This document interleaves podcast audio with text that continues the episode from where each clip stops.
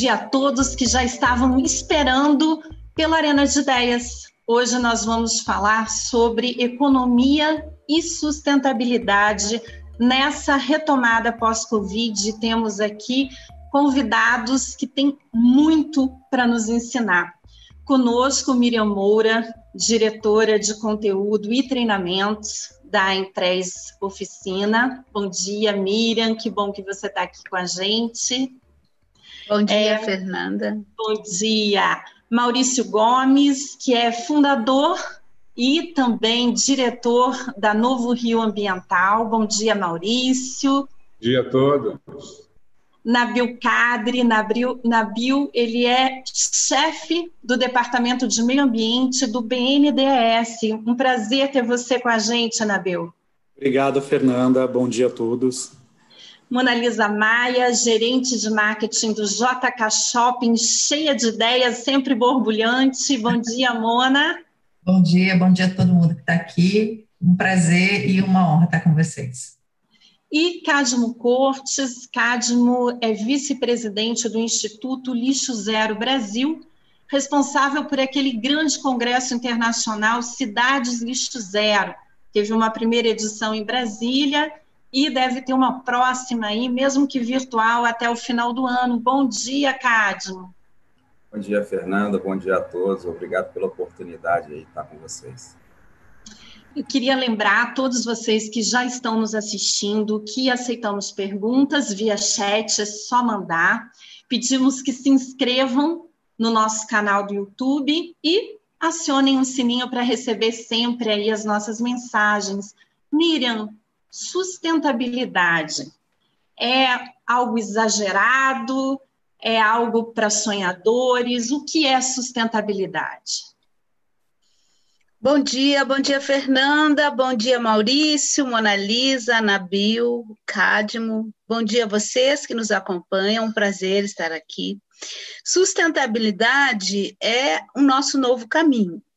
É muito mais do que uma tendência. O conceito de sustentabilidade não, não ele se refere a aspectos ambientais, aspectos sociais, aspectos de governança e o que a gente está vendo com a pandemia, a pandemia vem acelerar todas as tendências em todas as áreas e principalmente essa nossa esse nosso nosso novo normal que é ser sustentável. Ser sustentável é cuidar de nós mesmos, cuidar dos outros, cuidar da economia, cuidar do meio ambiente, cuidar da nossa saúde, cuidar da, das nossas emoções. Isso é um conceito amplo de sustentabilidade. É, é, muito mais do que uma tendência, é o nosso novo normal. Né? O que a gente vê todos os dias, grandes empresários, nós vimos ontem né, a audiência no Congresso americano, as quatro maiores empresas lá prestando contas, é, é, se defendendo, falando de suas atividades, isso é sustentabilidade. É uma mudança geracional, uma mudança de mentalidade e que nós estamos vendo acontecer em todas as áreas da nossa vida.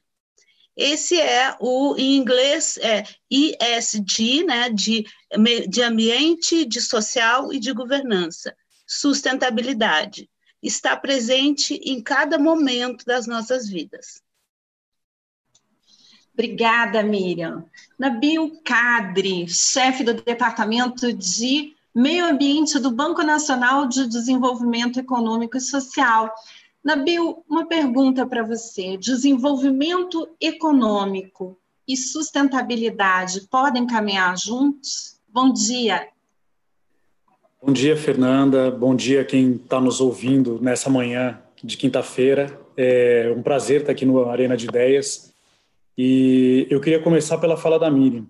É, primeiro, a pandemia ela mostrou, né, para todos nós, que as questões ambientais, sociais e econômicas elas estão completamente interligadas. Então, quem achava que é, tinha uma divisão entre esses assuntos é, percebeu logo em 2020, né, precisou chegar em 2020 para perceber que quando você mexe em um, impacta os outros.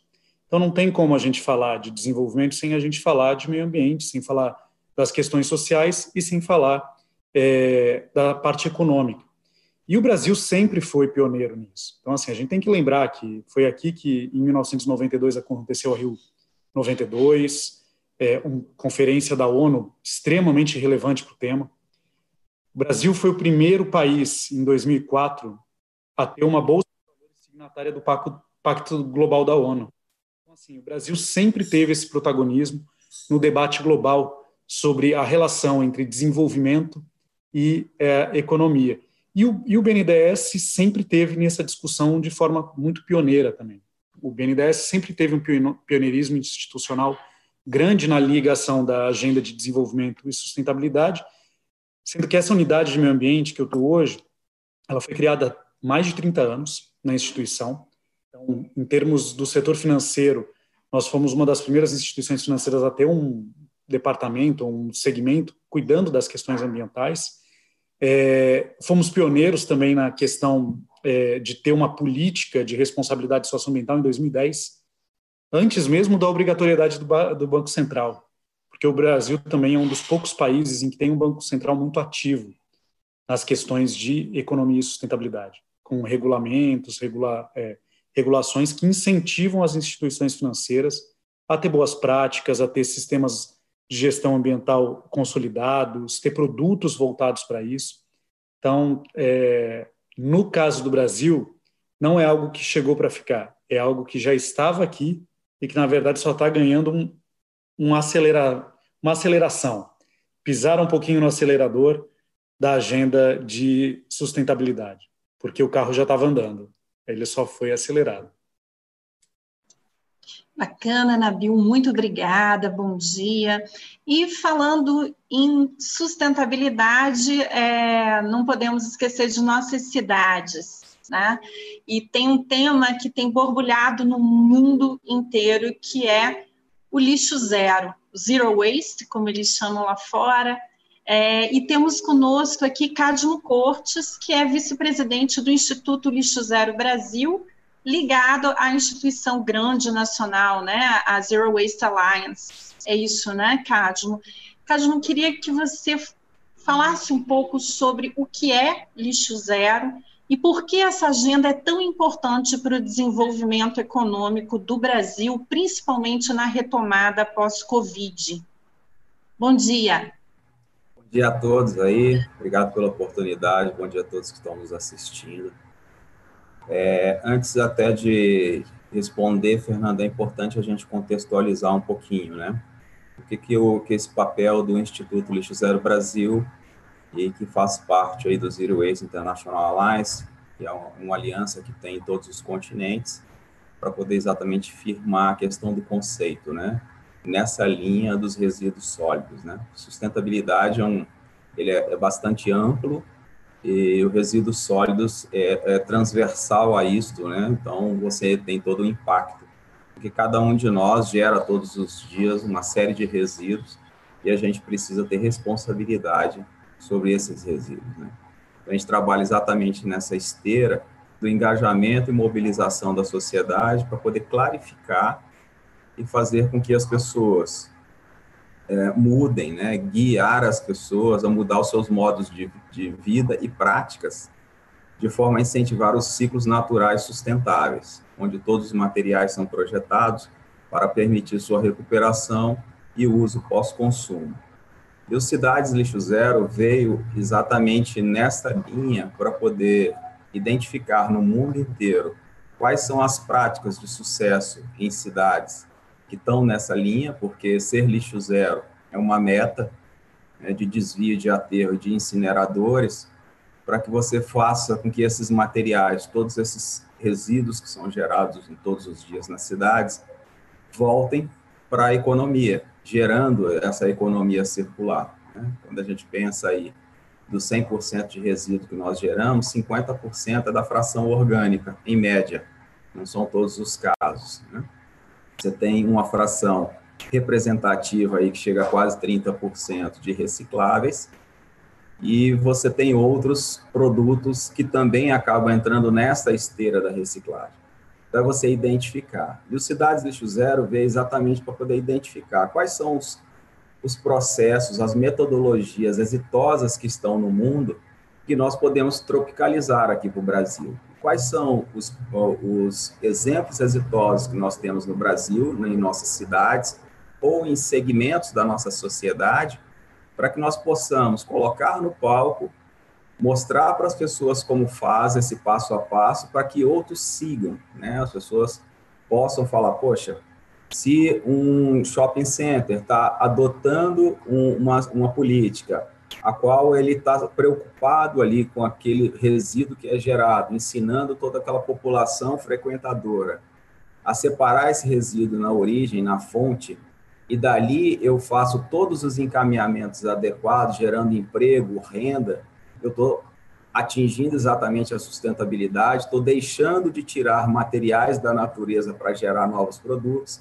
e fazendo com que esses resíduos eles voltem para a economia. Então, é nessa linha que o Cidades Lixo Zero foi criado, para que a gente possa exatamente identificar quais são os exemplos que nós temos entre políticas públicas, entre escolas, universidades, né, a ciência por trás disso, ou à, à frente disso, né, puxando isso para que possa acontecer, e a sociedade como um todo, né? Porque a responsabilidade é compartilhada, ela é de todos nós, né? Cada um de nós. Então é nessa linha que o Cidades Lixo Zero foi criado e que tem sido muito bacana aí com alguns exemplos já exitosos no Brasil. Obrigada, Cádio. É, já que você citou shoppings, vamos falar com Mona Lisa Maia. Mona Lisa é gerente de marketing do JK Shopping e idealizou alguns programas muito interessantes, né? Queria que você falasse um pouco do Nossa Horta e também me parece que vocês estão adotando a filosofia lixo zero, é isso mesmo, Mona? Bom dia. Bom dia, bom dia a todos que estão nos assistindo, muito feliz de estar aqui. É, e eu como vocês é, também devem ter imaginado, porque convidar um shopping center, um porta-voz de um shopping center para conversar, que em princípio é um grande lugar de consumo, de falta de consciência ambiental, enfim, mas o, o JK, inclusive, por ser um empreendimento muito moderno, ele só tem sete anos, vai fazer sete anos agora em novembro de inauguração, ele vem com é, várias, vários incrementos tecnológicos é, para ser um prédio, uma, uma construção mais sustentável, mais é, dotada de, de tecnologia é, que vem com esses novos conceitos dos prédios verdes e tudo. Ele já ganhou um master imobiliário mas a gente está implantado numa região é, muito populosa do Distrito Federal e, por causa disso, nós nos sentimos com uma responsabilidade muito grande por essa população. Enfim, esse grande monstro shopping center, ali, esse ser alienígena pousa num, num, num lugar de uma comunidade e ele transforma muito a vida. Então, um dos nossos desejos é, é inspirar a nossa comunidade e liderar processos é, virtuosos. Então, há uns uh, três anos atrás, surgiu a necessidade de reformular um pavimento da entrada do estacionamento para que ele se tornasse poroso. Então, ele já foi, ele foi é, repaginado para captar água. E aí a gente tinha essas grandes caixas d'água, e do lado dessa caixa d'água a gente pensou é, subterrâneas que captam a água da chuva, e nós pensamos o que fazer com essa água, né? Assim, tem, tem vários usos que nós podemos fazer no prédio, mas um deles era essa necessidade de reformular um jardim. E, em vez de plantar flor, plantar plantas ornamentais, nós pensamos por que a gente não planta comida? Por que, que a gente não transforma esse é, espaço num grande, numa grande horta que a comunidade possa se beneficiar. E nós fizemos isso, então, criamos a nossa horta, que é um, um espaço de 200 metros lineares, mais ou menos, ele também ocupa 200 metros quadrados, onde nós plantamos hortaliças e o tem alguns objetivos. Um objetivo é, primordial é inspirar a comunidade a plantar hortas comunitárias. Então, é, existe um conceito de que, com a chegada da, dessa grande onda de consumo e de empoderamento da classe C alguns anos atrás, é, essa necessidade de consumo, esse desejo de consumo das pessoas, que é muito legítimo, porque todo mundo tem o, o direito de consumir, o direito de, de aspirar coisas é, materiais para suas famílias e tudo, mas que cortou um pouco os laços de solidariedade dessa comunidade que sempre foi muito conhecida por ser extremamente é, solidária, é, pelos laços serem sempre muito fortes. Então, quando a gente implanta o consumo, a gente tem, às vezes, a inveja. Ah, agora eu quero comprar isso, eu quero comprar um tênis melhor para o meu filho. E a gente a, é, pensou que talvez inspirar as pessoas a fazerem hortas comunitárias, a gente teria uma oportunidade de restaurar esses laços, aonde o vizinho pede um, um copo de açúcar emprestado, cuida do filho, se as pessoas voltarem a se comunicar, a restabelecer a comunicação. Então, a gente uh, dá essas aulas uh, com a horta, colhe a cada 15 dias, o produto da horta é distribuído gratuitamente para a comunidade. É, para a escola, que nós temos uma escola pública, a Escola Classe 42, aqui atrás do shopping. Uh, também ensinamos as merendeiras como utilizar melhor os produtos da horta. As crianças vêm para cá também aprender é, a, se alimentar melhor, então tem um projeto de alimentação mais saudável. Então, a, a horta que foi, que é um, um projeto tão singelo e tão é, aparentemente tão pequeno, ele se tornou um motor para várias coisas, inclusive o lixo zero. Porque nós somos grandes geradores de lixo e a gente tem que seguir a cartilha do manejo do lixo e uh, a compostagem que a gente faz com os resíduos da praça de alimentação, por exemplo, volta para a nossa horta. Então, a gente tem um ciclo completo do consumo e da, é, da, da, do restauro desse, desse lixo orgânico em matéria orgânica que volta para a horta e alimenta de novo todo o processo. E, apesar de muito singelo, muito pequeno, ele foi um projeto campeão de um prêmio de sustentabilidade da prêmio Newton Rick da Associação Brasileira de Shopping Centers o ano passado, justamente por mobilizar toda essa cadeia. Muito legal, Mona. É, queria já passar aqui para o Maurício, porque a Mona veio, veio com essa fala dela, e Max Gonçalves, que nos assiste, mandou a seguinte pergunta. Cuidar do meio ambiente só interessa se gerar sustentabilidade para a economia? Maurício, bom dia. Estou te Bom passando dia. a pergunta do Max, mas queria muito ouvir você sobre a tua experiência também. A Mona contou a experiência dela no shopping, de transformação e algo que chega à comunidade, né? E você é um homem aí da Novo Rio Ambiental, que vem trabalhando com coleta e deve estar superando N desafios agora nessa pandemia. Então, fique à vontade, bom dia. Bom dia, bom dia a todos e a todos que estão nos acompanhando. É um prazer muito grande estar junto de vocês. É, eu queria só dar um, um retrospecto rápido. É, a minha hoje atuação ela vem de uma raiz da família que começou no Rio, por isso o nome de Novo Rio, há praticamente 80 anos atrás. Mas naquela época a gente tinha muito mais a visão, a família tinha muito mais a visão do resíduo como sucata. Então era muito mais o lado econômico, né? Essa evolução toda que vem de ter um olhar muito mais nobre para o meio ambiente do que só o lado econômico, faz com que a gente venha andando, como diz o Nabil, a gente já vem andando nesse, nesse, nesse, nesse ritmo de desenvolver um, tra um trabalho muito mais harmônico. É, com isso, a gente passou a fazer um outro tipo de trabalho.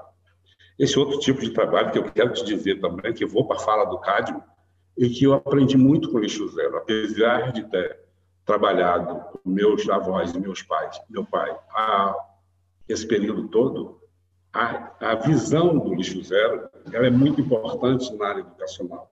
Ela me fez lembrar um projeto que nós tivemos nos anos final dos anos 90, que inclusive com a Regiane Pierati, que hoje está na Secretaria de, de Meio Ambiente, em que ela era presidente do, da ONG Amigos do Futuro, em que a gente introduziu uma área educacional de conscientização nas escolas. Nós tínhamos mais ou menos 150 mil crianças trabalhando com isso e oferindo renda para as escolas, porque eles têm dois fundos, tinha um terceiro fundo de receita. Então, tudo isso é, foi muito, tem sido muito gratificante e, ao mesmo tempo, um grande aprendizado. A gente trabalha realmente na coleta, no transporte, hoje, e na destinação.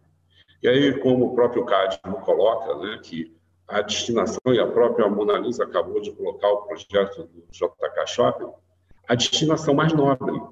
E, em função disso, né, a sustentabilidade vem de que é você aproveitar o orgânico em uma escala muito maior, porque dentro do conceito, da, do que a gente tem de visão hoje numérica, a gente tem praticamente meio a meio o orgânico é metade desse resíduo. E a gente tem que fazer alguma coisa, além de trazer problema para os aquíferos, vamos dizer assim, para a parte do subsolo. Então, é, esse exemplo do shopping JK é muito importante, porque ele, apesar de ter uma visão inovadora, ela surpreende todo mundo por um lugar de consumo. Você lá para consumir, sabe, o que você faz com o seu lixo? Ah, não sei, não sei o que eu faço com o lixo. Não, eu sei o que eu faço com o lixo. E eu sei que eu vou dar a destinação correta e vou ensinar.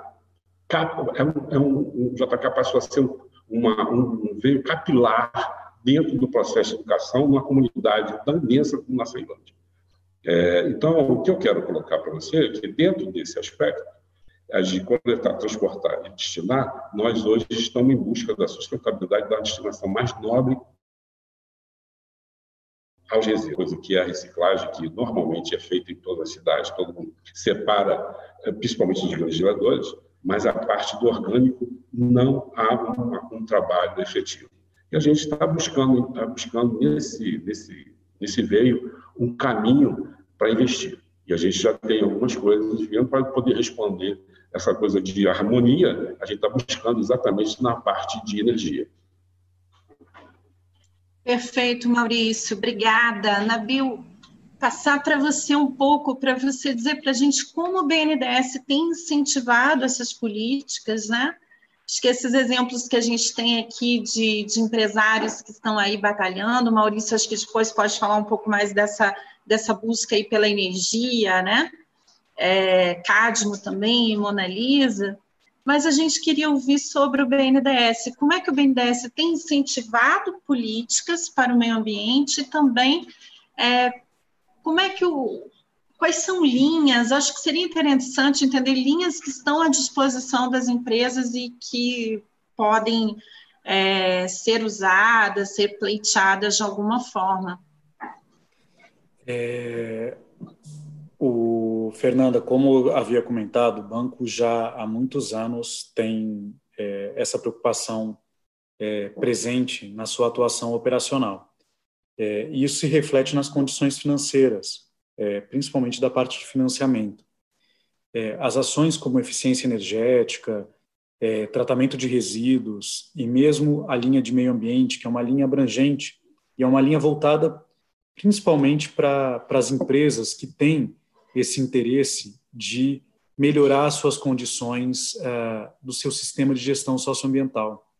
Então, essa, essas linhas específicas que eu comentei, eficiência energética, tratamento de resíduos, e mesmo a linha de meio ambiente, que inclui ecoeficiência, inclui recuperação e conservação é, de ecossistemas para aquelas empresas que têm o interesse de é, manter as áreas no seu entorno é, de forma adequada, recuperação de passivos ambientais, é, desenvolvimento de produtos e processos sustentáveis, eles têm as melhores condições de financiamento hoje no banco. Então, hoje é, essas linhas elas têm a maior participação é, do banco no financiamento e elas têm também a, o menor taxa de spread, em relação a qualquer outra linha é, ofertada. Então, uh, o banco ele opera, como é, a gente costuma dizer, em duas frentes, né? Uma frente que é a frente direta, com projetos que são apresentados diretamente ao BNDES, e outra frente com os bancos parceiros, né? Que são as operações indiretas.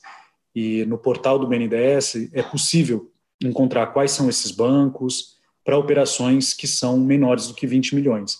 Então, eu convido a, a todos buscarem essas informações no site do BNDES. A gente tem uma seção lá dedicada exclusivas aos, assuntos ambientais e de sustentabilidade, e ali é possível encontrar todas essas linhas, as condições, como acessar, se diretamente, é, se ah, é, por bancos parceiros, e no fim, esse trabalho feito pelo banco de dar condições mais adequadas para esses segmentos trouxe um resultado operacional muito significativo, que é para todos nós nos orgulharmos, né? porque o BNDES é um banco do povo brasileiro.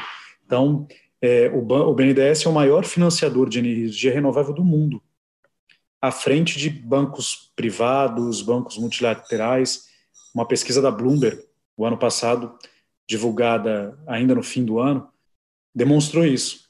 É, mais de 30 bilhões de dólares em financiamento a energias renováveis, à frente de qualquer outra instituição financeira. Isso é reflexo desse trabalho que vem sendo desenvolvido ao longo do tempo. Mas eu convido os empresários, as, as empresas que têm interesse ou têm um plano é, próprio de implantação de melhorias socioambientais, busca a página do banco, busca as informações, é, tem a linha de meio ambiente, tem a linha EASY, que é a linha de investimento socioambiental, muito importante também, com a taxa de juros mais baixa também do banco, junto com a linha de meio ambiente, então, a gente está pronto para receber todos aqueles que tiverem interesse em avançar nessa agenda.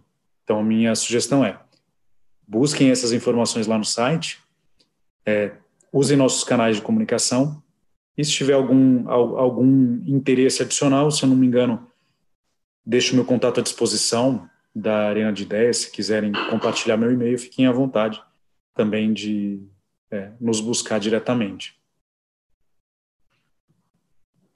Obrigada, Nabil. É uma pessoa que nos assiste, Antônio Iafelice, né? Ele, ele faz aqui uma pergunta, Nabil, talvez fosse interessante você comentar, e aí eu já passo para que os outros também que quiserem comentar. É um pouco, na verdade, é um comentário com algumas interrogações. O Brasil se sustentará no agronegócio se não se pautar por sustentabilidade, rastreabilidade mix de produtos mais sadios neste contexto? Vamos verticalizar e integrar?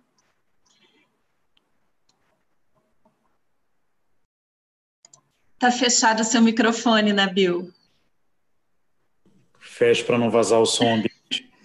É, Ótima pergunta.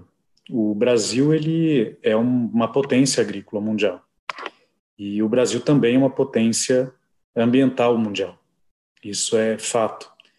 É, e essas duas agendas elas têm que andar de forma convergente. Senão a gente de fato não não consegue no médio e no longo prazo nem a sustentabilidade do lado do agronegócio nem a sustentabilidade do lado é, da parte ambiental. É, recentemente, principalmente de 2012 em diante, o setor agrícola ele ganhou um instrumento poderosíssimo de uh, apoio a essa agenda ambiental, que é o cadastro ambiental rural. E é um instrumento que está sendo implementado, está em fase de implementação, muito, muito dele é de responsabilidade dos governos estaduais, mas o, o banco ele tem sido um, um ator relevante para apoiar a instrumentalização do cara. Hoje, mais de 6 milhões de propriedades já estão dentro do cadastro, já estão cadastradas. Dessas 6 milhões de propriedades, o BNDES conseguiu apoiar mais de um milhão delas na inscrição, com recursos não reembolsáveis do Fundo Amazônia. E isso equivale a mais de 15% do território nacional. Só para a gente ter uma ideia, é mais de 15% do território nacional cadastrado. E por que a importância disso? Por que eu estou falando disso? É só com tecnologia, é, com instrumentos modernos, com georreferenciamento, com a regularização dentro das regras que já existem hoje da política ambiental e da política do Código Florestal, o agricultor ele vai ser capaz de mostrar que ele está produzindo, preservando e embarcando tecnologias mais adequadas para um, uma produção mais saudável, menos intensiva em, em, em agrodefensivos, é, mais intensiva em integração de lavoura, pecuária e floresta, uso de técnicas mais modernas para retenção do carbono. Então, assim, a gente já tem essas, essas é, tecnologias à disposição. O que a gente tem tentado é incentivar que o setor ele se aproprie delas e use isso como um ativo, um ativo inclusive para inserção em mercados externos de forma mais é, consolidada. Então, o, o, banco tem os instrumentos de crédito, mas além dos instrumentos de crédito, a gente tem atuado naquilo que a gente consegue avançar com recursos, inclusive não reembolsáveis, para a consolidação desse sistema mais amigável entre agricultura e meio ambiente. Então, mas é um grande desafio, um grande desafio pro, pro, não só de hoje, mas também para a próxima década, para os próximos anos. Senão, de fato, o Brasil ele acaba podendo perder o pé dessa história. Muito importante sua fala, Nabil. Que bom ouvir isso. Miriam, queria um comentário teu. Né? A gente ouviu aí nossos representantes aqui do, do setor empresarial, ouvimos o Cadmo falando sobre lixo zero, é, toda essa explanação do Nabil, que é fundamental, o papel do BNDES hoje tem sido muito importante, é, os números que ele nos passou aqui mostram isso.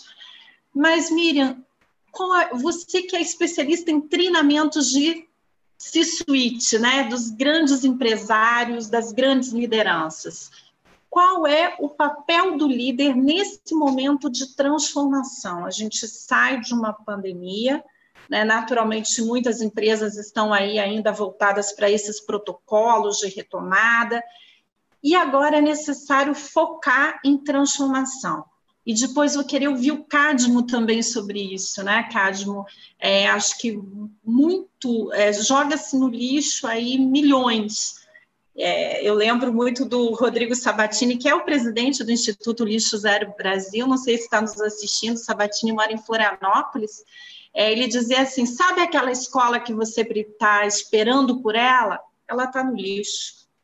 Sabe aquele hospital, aquele posto de saúde? Está no lixo. Então, depois eu queria, Casmo, que você falasse um pouco sobre isso. Miriam, papel do líder nessa, nesse momento de transformação.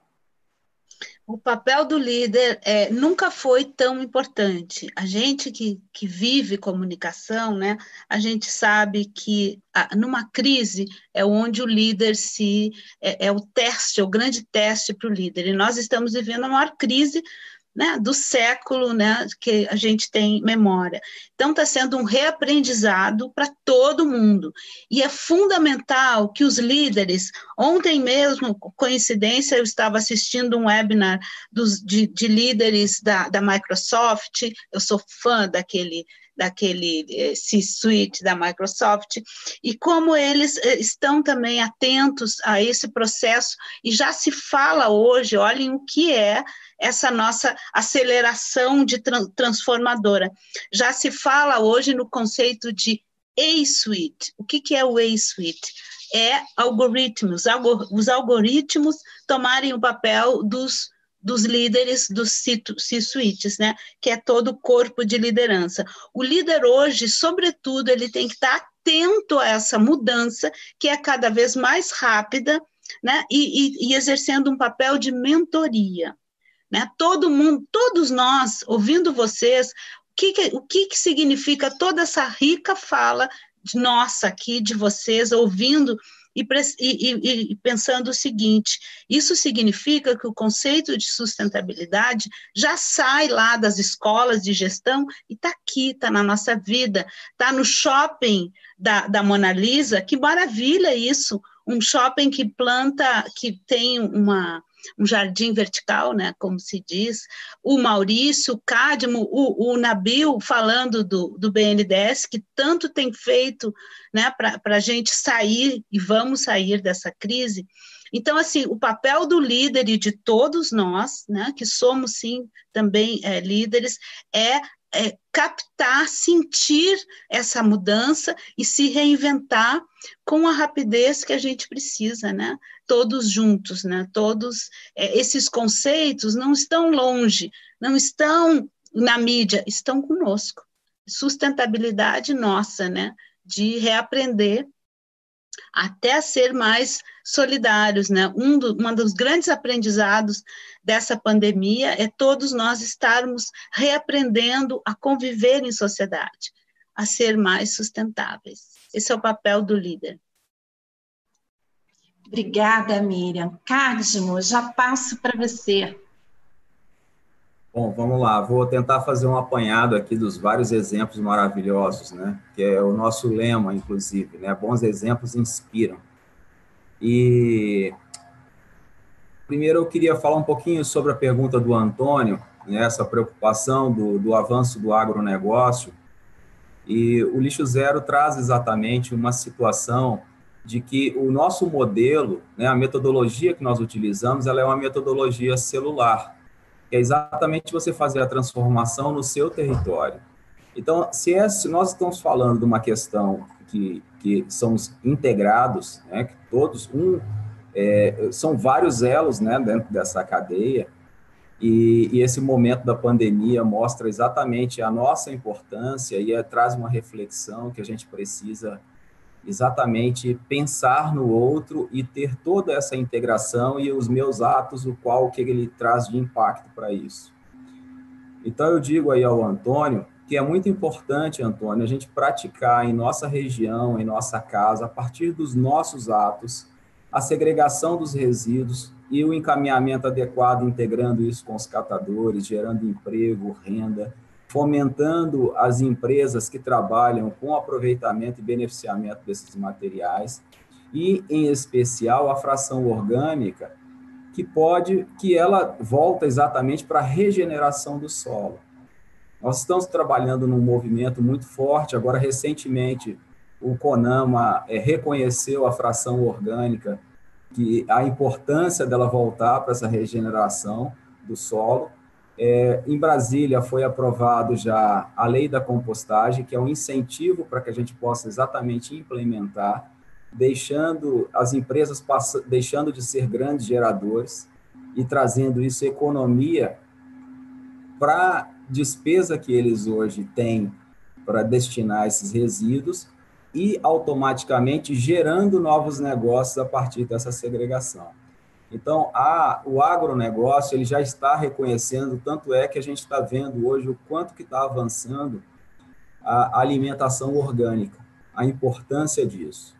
Então, a partir do momento que a gente começa a valorizar essa fração orgânica e, e ela vai conseguindo ganhar mercado e preço com uma valorização para ser aplicada em negócios de pequena média e daqui a pouco em larga escala. Nós vamos estar exatamente fomentando todo o agronegócio, mas com uma alimentação muito mais saudável e fomentando negócios nas regiões, é, é, regionalmente. Né? Indo lá para o que a Mona Lisa colocou, esse trabalho, que é exatamente os bons exemplos inspiram, me lembra muito a questão da, do consumidor. Todos nós somos consumidores e a decisão de compra está na nossa mão. E as empresas estão exatamente buscando, e os líderes, como a Miriam colocou, estão exatamente preocupados em como posicionar eles como pessoa física, como é que eu conto a minha história e como é que eu conto a história da empresa que eu lidero e eu incentivo os meus colaboradores para seguir nessa linha e aí eu ter mais acesso a recursos dentro de uma política socioambiental, por exemplo, que o BNDES coloca, que foi uma liderança e um, as primeiras empresas que colocou a questão da responsabilidade socioambiental que transpassa por todos esses horizontes. Né? Quando a gente vai lá na questão da, da atividade que o Maurício exerce, ele, ele exatamente coleta todos esses materiais de forma segregada e dá o encaminhamento adequado, gerando emprego e renda, transformando em novos produtos. Brasília tem uma empresa chamada Capital Recicláveis, que pega os materiais, chamado plástico mole, lava esses materiais, faz um processo e criam-se uns pellets para você fazer um balde, uma mangueira, um novo saco de lixo.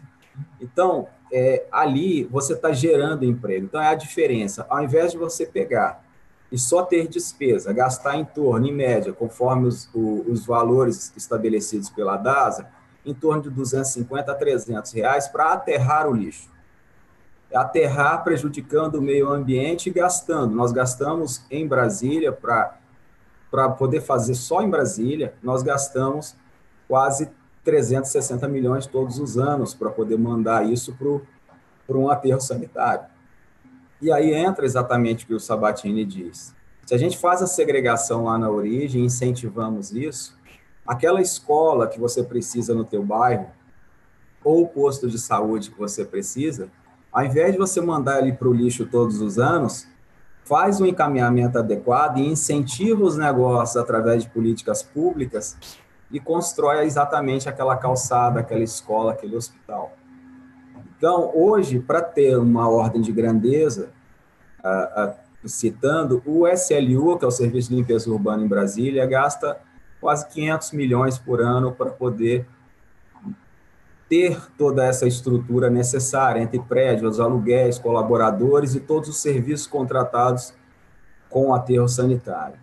E nós arrecadamos em taxa de limpeza pública menos de 200 milhões. Ou seja, nós temos um déficit todo ano de 300 milhões que poderia estar na economia de outra forma, gerando emprego e renda. E é nessa linha, nessa esteira que a gente tem que seguir. Então, o que a Mona Lisa está fazendo tem um impacto positivo muito grande na comunidade onde o shopping diretamente está impactando, Taguatinga e Ceilândia. Porque aquele exemplo ali é que inspira. E aí, Mona Lisa, eu já até aproveito aqui, ao vivo e a cores, para poder colocar aí a oportunidade. Nós criamos na pandemia o vaso compostor, que é ensinar as pessoas como fazer uma segregação na origem e, e, e tendo ervas medicinais, uma cebolinha, um, hortelão, um manjericão em casa, através desse resíduo, que são as frações orgânicas do restante da tua casa. Nós geramos aí um, um e-book, nós temos um tutorial e nos colocamos à disposição para poder fazer oficinas para o teu público, e para a comunidade que você impacta diretamente, com as escolas, como a Escola 42, que você citou, e N outros exemplos, né? E na bio da mesma forma, né? Eu costumo dizer, né, até brincando, né, não basta botar o ovo, né? A galinha tem que cacarejar. Então, o trabalho que vocês fazem de responsabilidade socioambiental é muito importante. Mas e conta com a gente do instituto para exatamente a gente divulgar isso. Porque as pessoas acham assim, poxa, mas acessar o BNDES é muito difícil. Só que eu costumo dizer o seguinte: quando você vai a qualquer lugar vender um, uma caneta, vender qualquer coisa, ou, ou vender os seus serviços, você tem que contar uma historinha. E essa história é o que faz você ter acesso a isso. Então, se eu sou dono de um estabelecimento, ou Maurício que, que trabalha exatamente com essa linha de recuperação desses resíduos, dando encaminhamento adequado, quando ele conta a história de vida de 80 anos da família que trabalha com isso, gerando emprego e renda, quantas pessoas são impactadas, qual o tamanho desse horizonte, o banco olha para mim e fala: Poxa, esse cara tem um papel muito importante na sociedade. Essa empresa ela tem uma liderança interessante que vale a pena apoiar. Então, é, é, são todos esses elementos que a gente precisa compilar para exatamente mostrar, incentivar. Então, esse impacto direto que a gente causa nas comunidades é o que vai trazer a grande diferença e essa mudança. Nós não falando pura e simplesmente em tecnologias que nós temos que pegar e comprar que são caras. Não, nós estamos falando de processos. É mudar o nosso ato, é mudar a, forma como nós aprendemos lá atrás. Como a Miriam também muito bem lembrou, é a questão de da gente reaprender. Nós não podemos continuar achando que colocar tudo dentro de um saco preto e botar do lado de fora da minha casa, numa calçada, o serviço público vai passar, vai coletar e aquilo desapareceu, o problema está solucionado. Não cabe mais essa solução, gente. Nós temos que segregar na origem, dar o encaminhamento adequado para que a gente possa gerar emprego, renda, novos tributos e diminuir, é, desonerar o Estado em relação a isso e aplicando melhor os recursos em outras oportunidades. Mais ah, ou menos isso. Muito obrigada. Temos uma pergunta aqui. Eu quero ouvir a Mona. A Mona até foi citada aqui, os shoppings e tal, mas é uma pergunta que eu acho que talvez seja interessante para o Maurício responder. É, Roberta Araújo, por que é tão difícil para o poder público implantar a coleta seletiva nas cidades? Quais são os gargalos? Essa é uma boa pergunta. Essa foi uma, eu tive fazendo uma palestra numa empresa e foi colocado exatamente isso. Por que é tão difícil fazer a coleta seletiva e o Estado ajudar a gente? Eu falei simplesmente porque você separa o seu lixo adequadamente em casa? Ele falou, não. Eu falei, então já começou no problema de você não fazer dentro de casa, no trabalho, e aí você transfere a responsabilidade para o Estado. Enquanto você é responsável pelo seu lixo, que acabou de caso por falar, que você bota na porta e no toque de mágica ele some. Então, é, eu me perguntei durante muito tempo, e um dia, escutando uma palestra do Fernando Meirelles sobre unidades de conservação, e ele colocava para os cientistas o seguinte: que cientista tem muita fórmula, muito é, dado estatístico, mas você precisa encantar o cara para contar a tua história, que é isso que o Cádio estava falando, de contar a história. E ele falou assim, eu como cineasta, sempre tive isso de contar a história, contar a história. E quando eu fui para Hollywood, eu aprendi muito mais, inclusive, com relação a contar a história. E aí você sensibiliza as pessoas. Então, é, eu acho que a gente ainda não conseguiu flechar o coração da população com relação a como ela tem que fazer sem ser um sacrifício tão grande. Por quê? A gente tem um problema de design de embalagem, principalmente que o grande volume de, de, de resíduo é embalagem, de uns anos 70 para cá, isso teve um crescimento fabuloso, porque a gente passou a botar comida no freezer, a gente, tudo isso vai sendo transformado, porque tem que ter embalagem para botar essas coisas no freezer. E isso requer um desenho diferente de embalagem, com tecnologia. Então, é, é muito importante que a gente entenda que o lixo tem uma transversalidade muito grande na vida da gente. A gente precisa prestar atenção no que, que a gente consome. Eu moro hoje numa família nova em que eles têm um cuidado enorme com relação ao uso de água, ao uso de jogar o lixo fora, separar o lixo, então, se a gente não tiver essa preocupação, a gente vai ter é, sustentabilidade nunca. Então, o que eu quero colocar para vocês é que hoje a gente não consegue contar direito as histórias, não consegue sensibilizar as pessoas para que elas possam fazer aquilo que a gente precisa. Mona, fica à vontade. Então, é, eu acho que as nossas falas elas se integram muito porque elas passam por é, por assumir responsabilidade individual. E uh, por exemplo no, no nosso caso aqui o shopping center se põe à disposição da comunidade como um grande centro de aprendizagem para todo mundo. É, nós como empreendimento aprendemos e, e estamos demonstrando para as pessoas que é possível ser um templo de consumo e ainda assim ter uma preocupação ambiental. É, a gente tenta, é, através dos nossos eventos, e nós somos é, o que o, as pessoas falam, a grande praça dessa, dessa comunidade, né? nós nos, nos colocamos à disposição para ser a praça de educação, de evento, palco para as pessoas da comunidade, e através dos eventos, através é, do nosso exemplo, de estar tá compostando lixo, de estar tá perseguindo o lixo zero, é, de estar dizendo, olha, a gente é um grande gerador de resíduo. Como que a gente pode, esse empreendimento, esse, esse grande empreendimento, como que ele pode reduzir isso? E isso tem que passar pelo lojista, tem que passar pelo usuário do shopping, tem que passar por, pelo, uh, pelo terceirizado. Então, a, dentro dessa história de assumir responsabilidades, o shopping assume a responsabilidade de fazer a sua parte, de educar e de informar a população. E de dizer para as pessoas: olha, vamos junto, a gente quer inspirar você, faça a sua horta. Essa ideia da, do vaso autocompostável é incrível. Eu, gente, já estamos de portas abertas para tudo que vocês quiserem trazer para cá para ensinar e poder contribuir para essa conversa.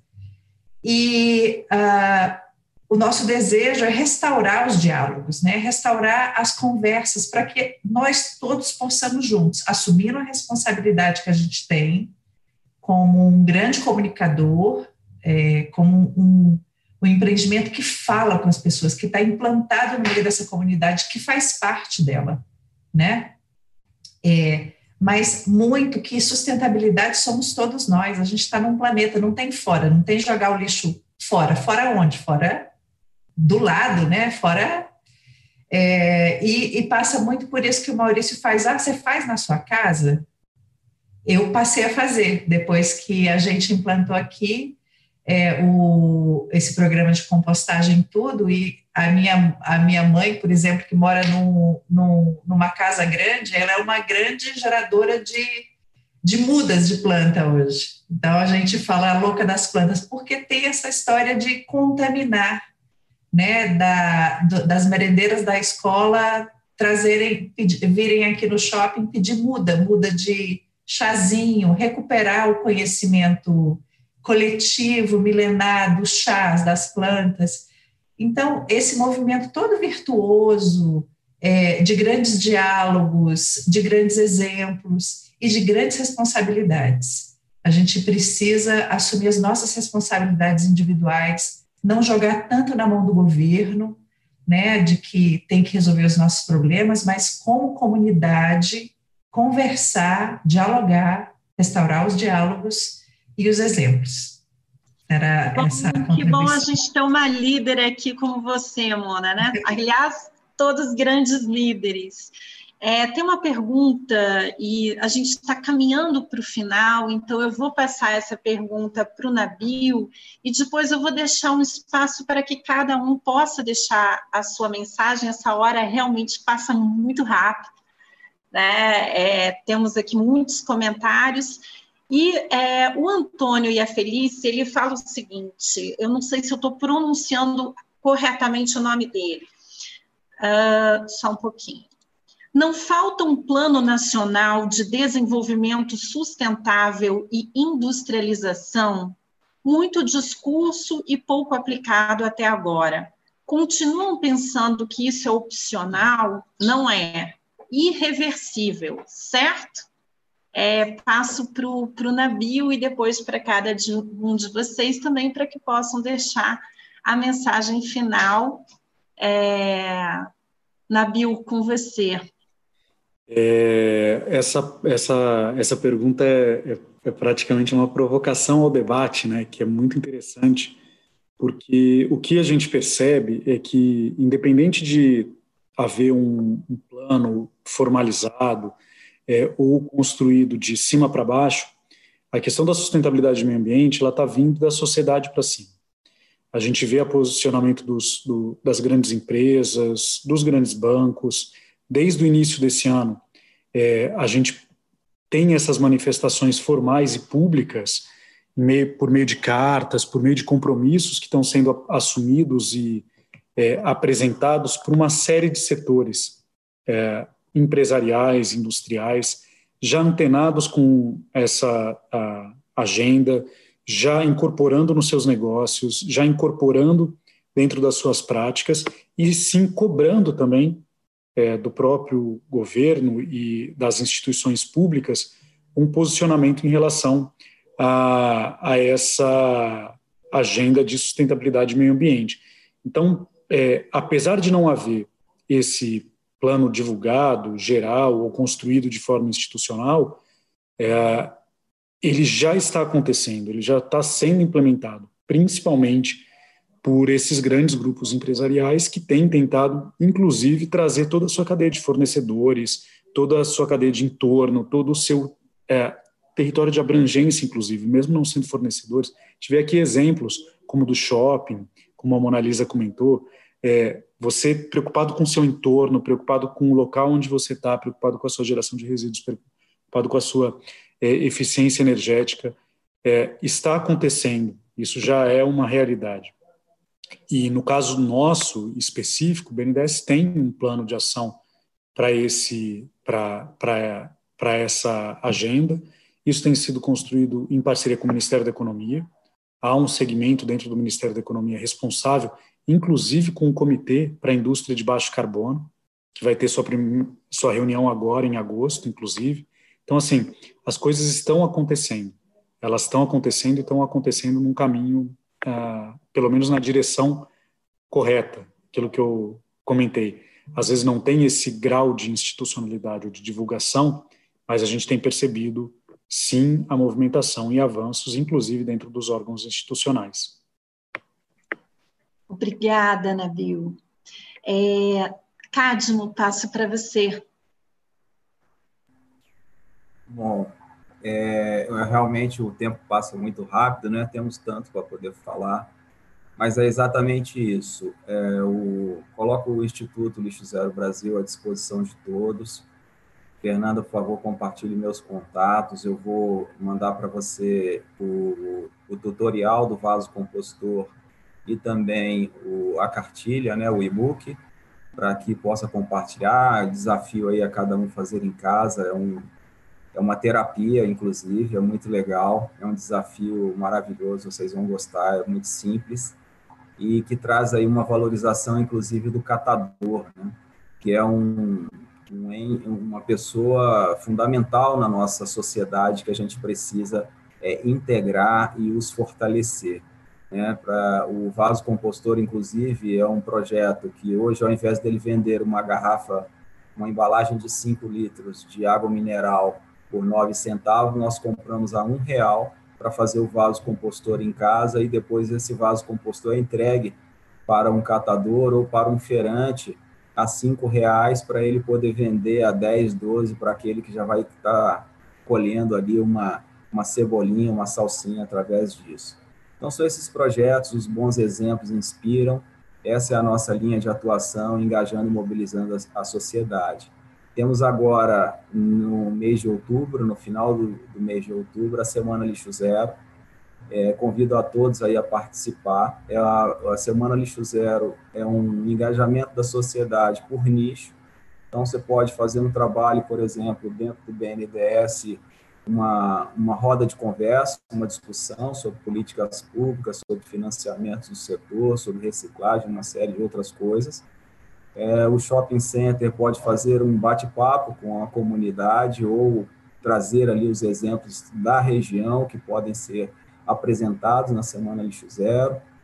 O Maurício sempre participa com algumas ações que eles fazem, inclusive é, mostrando né, como é recuperação do, do coco verde, uma série de outras coisas. Convoco aí a, a impressa para poder participar, mostrando esse momento aqui agora é um exemplo que pode se acontecer dentro da Semana Lixo Zero, ela é toda voluntária e as pessoas, as empresas, as pessoas entram participando. E é isso, gente me coloca à disposição, muito obrigado pela oportunidade e, e um bom dia a todos. Obrigada, Cadmo. Para a empresa, a comunicação de verdade é aquela que transforma. Então, é, a gente vai colocar nas nossas redes aí o teu tutorial. É, acho fundamental que a gente trabalhe isso hoje intensamente durante o dia nas nossas redes, mas daqui para frente cada vez mais próximos com a filosofia lixo zero. Mona, queria ouvir aí teu comentário final. E foi um prazer muito grande estar aqui com vocês. Eu aprendi bastante com os rapazes, com as moças aqui é, e que é, o JK Shopping, aqui no DF, está é, de portas abertas para novas práticas, para o aprendizado e para ser esse ponto de encontro da nossa comunidade. É, e a gente está muito desejoso de aprender e de liderar os processos aqui da comunidade, liderar esses processos virtuosos, é, em busca do lixo zero, em busca do, de uma cidade mais verde, de, de muitos, é, o meu desejo, de, o legado do, do JK e o meu pessoal, eu adoraria que essa cidade ficasse toda cheia de hortas comunitárias, que as pessoas começassem a produzir sua própria comida, começassem, aliás, é, continuassem a comer melhor, comer é, menos processado, comer mais verde, é, essas coisas que a gente deseja para essa comunidade e que isso tenha um efeito multiplicador e educativo para todo mundo. É isso aí, obrigada. Obrigada, Mona. Maurício Gomes, Novo Rio Ambiental, queria ouvir aí a sua fala final, Maurício. Amiga, primeiro, um prazer enorme participar desse grupo de pessoas que a gente está passando uma parte do pequeno conhecimento que a gente tem. É, eu, essa semana, tive na secretaria lá do empreendedorismo, conversei com o Márcio, porque a gente vive, não está fora do contexto, a gente vive um drama, nós vamos ter muitos desempregados. Eu acho que a atividade do resíduo tem a possibilidade de empregar muita gente. E a secretaria, o que, que poderia ajudar? Então, eu tenho, a gente está numa conversa de montar um plano de ação. Eu estou aqui, o Cadmo nem sabe disso, nem conversei com você ainda, mas foi é tanta coisa que eu acho que é muito importante a gente trabalhar conjunto, porque isso é uma coisa que é muito importante. Se a gente não tiver uma ação de mentoria no processo, porque o Estado está aberto para o diálogo, mas ele precisa que se leve algum tipo de plano até ele, porque ele não sabe tudo, ele não é o papai sabe tudo dos anos 50. Então, a gente precisa, de certa forma, agir. É, eu queria fazer uma referência à Mona Lisa, porque ela pertence a um grupo, o Paulo Otávio, em que tem uma responsabilidade social muito grande, eles participaram da Casa Cor, o ano passado, na qual eu fiz a gestão do resíduo da Casa Cor. E conversando com a Cláudia, que é da Gabinete C, que é, pertence ao grupo, a gente conversou sobre a divulgação, de, de fazer mais divulgação do trabalho que eles fazem. Porque eles têm muito trabalho na área de resíduos e de, na área social. E isso foi uma coisa que veio crescendo, porque a gente às vezes está no meio e não percebe. Apresentei a ela, inclusive, a possibilidade de, a Cláudia, naquela época, de conhecer a célula do lixo zero nas quadras, que é a 113 Sul, que foi um trabalho do Instituto Lixo Zero, que vem avançando, né, que as coisas são feitas através de células, para poder conscientizar essa coisa da gente penetrar dentro da quadra e poder mostrar como funciona o trabalho de segregação de resíduos. Eu tenho um prazer muito grande hoje de estar sendo ouvido por um amigo, que é Marcelo Cavalcante, da cidade de Maragogi, ele é doutor em agroecologia, e que me abriu a porta enorme durante os três anos que eu morei em Maragogi, para apresentar essa coisa do resíduo, que não era falado, para é, a comunidade, porque é uma cidade que vive praticamente do turismo, e se a praia não estiver limpa, se a cidade não estiver limpa, não tem turismo. Então, eles tinham até uma musiquinha que foi que era gravado um slogan numa rádio, em que eu introduzia sempre nas palestras que fazia no Instituto Federal lá em Maragogi. Para ele, um grande abraço, que eu sei que ele está me ouvindo, porque ele já me passou no Instagram. E agradeço imensamente a oportunidade de, ter, de rever você, uma pessoa muito amiga e sempre batalhadora com relação a esses assuntos ambientais. Obrigada, Maurício. Mona Lisa, oh, Miriam Moura agora, nossa grande diretora aqui de treinamentos, de conteúdo. Miriam, comunicação de verdade é aquela que transforma. Tivemos aqui conosco grandes comunicadores, né? Grandes, é... grandes comunicadores, grandes e... líderes, grandes exemplos, exemplos estimulantes. E o que, além, o que nós fizemos hoje aqui, Fernanda, foi um webinar sustentável, absolutamente sustentável.